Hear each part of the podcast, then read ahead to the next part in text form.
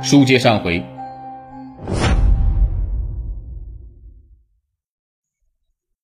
现场同三幺幺金华埃克医院案件大同小异。这个木梯呢，是小区中一家装修公司遗留的，歹徒是顺手推过来使用，借此翻入室内。姐妹两人都被杀死在床上，其中妹妹冉荣是在睡梦中突然被人割喉死亡的，她的衣服完好。没有遭到性侵犯，而姐姐冉敏是惊醒后喊叫了一声，再被歹徒割喉杀死的。姐妹两人被害后，姐姐冉敏被歹徒奸尸，又将一支菌逼净药膏插在阴道内。姐姐冉敏的尸体上有多道刀痕，这是歹徒在杀死冉敏后再用刀乱划，似乎是在发泄。现场只有姐姐的一部手机丢失。其他没有失窃什么财物，抽屉里就有几百元现金，看起来似乎歹徒这次啊不是为了盗窃，像是同姐妹两人有什么仇恨。精液检测表明，歹徒就是系列案件的凶手。专家组认为，此次案件似乎是报复杀人，随即啊对姐妹两人的社会关系进行摸排，妹妹没有被奸尸。好像不是歹徒报复的对象。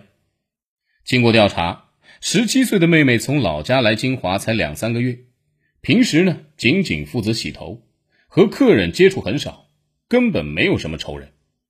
而姐姐呢来金华的时间比较长，社会关系相对复杂。经过反复分析，和姐姐有矛盾的人只有两个，而且还都是女性。作案人呢是男性，又是连环杀手。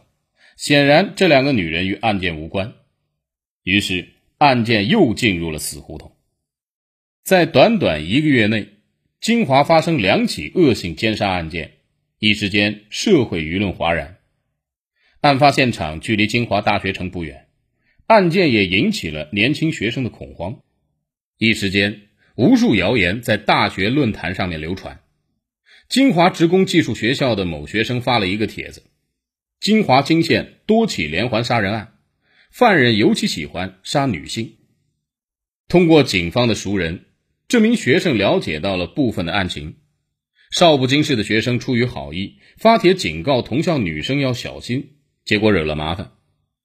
这次的案件呢，也让金华专案组很疑惑。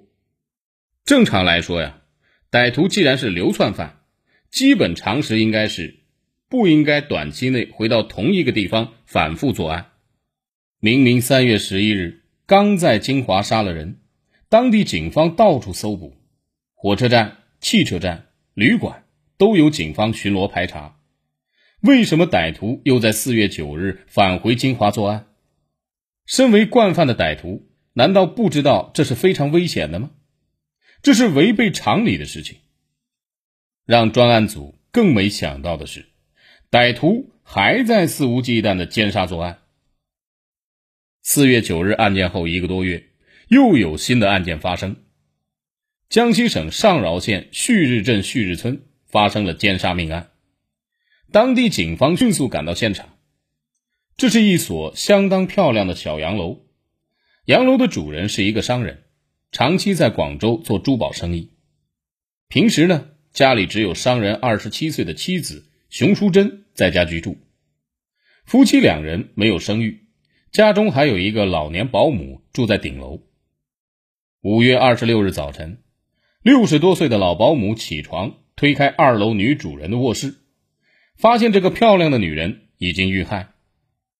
女主人熊淑珍双手被捆绑在背后，下身赤裸，颈部几乎被割断，卧室的被子几乎被鲜血浸透。这个老保姆啊！当场吓得昏死过去，醒来之后，老保姆靠双手爬下楼报案。经过警方分析，又是那个恶魔做的案子。根据现场痕迹分析，歹徒发现这座小洋楼啊很漂亮，认为主人肯定有钱。他翻越围墙进入院内，又攀爬楼房的落水管、越窗进入室内。女主人熊淑珍比较警觉。很快发现有人持刀入室，邱淑贞的胆子比较小，面对拿着凶器的歹徒，她没有敢于呼救，表示愿意给钱换命。见熊淑珍不敢喊叫，歹徒将他的手脚捆绑起来，随后在室内寻找。熊淑珍为了保命，应该是主动告诉了歹徒，一楼车库的小汽车里面有钱。歹徒下楼去车里取走了一千多元现金。熊淑珍以为歹徒只是图财，不会害命。他哪里知道，这个歹徒已经是背负多条人命的恶魔。熊淑珍已经被捆绑和堵上了嘴，无法抵抗，所以这次歹徒没有先杀后奸，而是先将熊淑珍强奸。熊淑珍终于知道大祸临头，拼命挣扎，用脚猛踢，还用嘴咬伤了歹徒的手指。歹徒非常矮小瘦弱，一度也制服不住他。在激烈的踢打撕咬中，歹徒的手套被扯掉，无意之中。歹徒在家具上留下了一个完整的手掌印。此时的抵抗已经迟了，熊淑珍还是被强奸，再活活被掐死割喉。在歹徒作案期间，三楼的老保姆啊，年龄大，耳朵背，并没有听到动静，不然的话，也可能难逃一死。这次案件发现了重要的证据，就是掌印和指纹。短短两个月，发生了五起恶性奸杀案件，金华专案组的压力无比巨大。四月十三日，中共中央作出批示，各省联手，一定要及时把这个凶手缉拿归案。六月十一日，案件久拖不决，公安部介入案件的侦破，由此，浙闽赣三幺幺系列抢劫、强奸、杀人案。被列为公安部二零零六年第十三起督办案件。在强大的压力下，专案组立即将提取的掌印指纹在全国范围内进行查找。这是一个很可怕的任务。仅仅在浙江省刑事案件的存档就有四百多万份。二零零六年，浙江还没有计算机自动对比指纹技术，依靠人力对比。这简直就是不可能完成的。好在专案组有着明确的侦破方向，歹徒不惜冒着巨大危险回金华作案，似乎是故意给金华警方制造麻烦。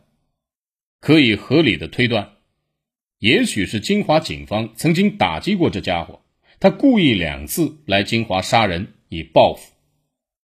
所以，金华专案组决定优先查询本市犯罪记录。事实证明啊，这个思路是正确的。金华警方首先对本市的四万份存档进行比对，六天后，专案组有了巨大收获。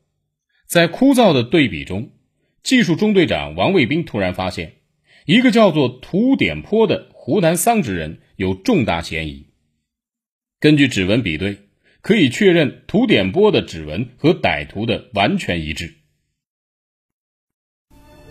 好了，感谢您收听本期的《中国悍匪录》，我们下期再会。